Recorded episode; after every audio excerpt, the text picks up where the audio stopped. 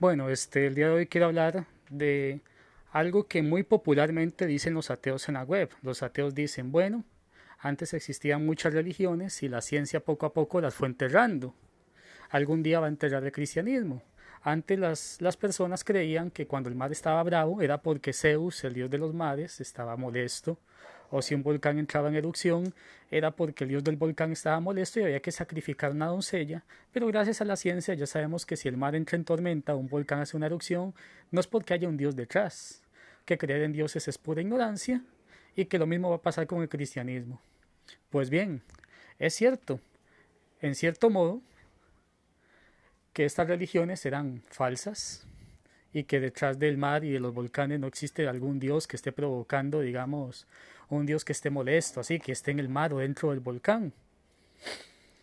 Eh, la ciencia ha hecho un gran trabajo enterrando las religiones falsas, religiones animistas que decían que detrás de cada fenómeno natural había un dios.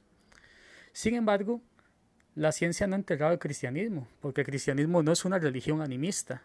El cristianismo se basa en dos principios o en dos presuposiciones. Génesis 1.1 dice, en el principio creó Dios los cielos y la tierra. Hoy la ciencia pues ha confirmado que el universo tuvo un inicio.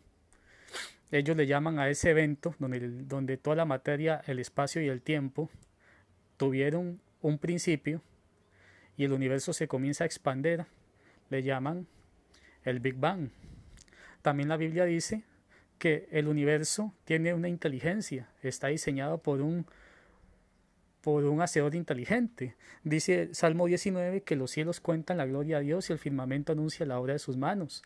Romanos 1.20 dice que las cosas invisibles de Él, su eterno poder y deidad, se hacen visibles a través de las cosas hechas.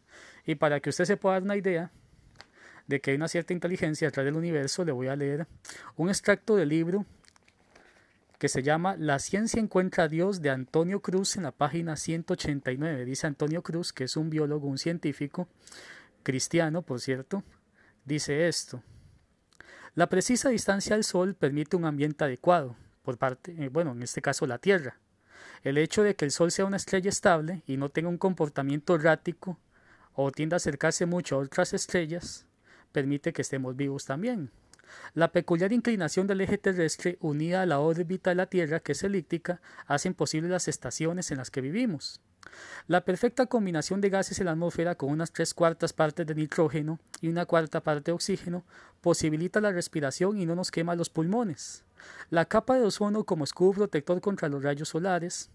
La temperatura de la corteza terrestre, la superficie sólida de los continentes, cuando la, mayor parte este, del material del universo está en forma de nubes gaseosas o de bolas de plasma caliente, la salinidad de los mares, las singulares propiedades del agua, hacen de la biosfera un diminuto oasis en la inmensidad del gran desierto que es el universo. Vivimos en un planeta privilegiado, un universo bien hecho por Dios, y un universo que, que como dicen algunos científicos, parece saber que el universo o pareciera ser que el universo sabía que veníamos. Entonces, la ciencia no ha enterrado el cristianismo, pero cada día más se entierra el ateísmo. Demuestra que más bien detrás del universo hay un agente inteligente y no caos y azar como dicen por ahí. Bendiciones.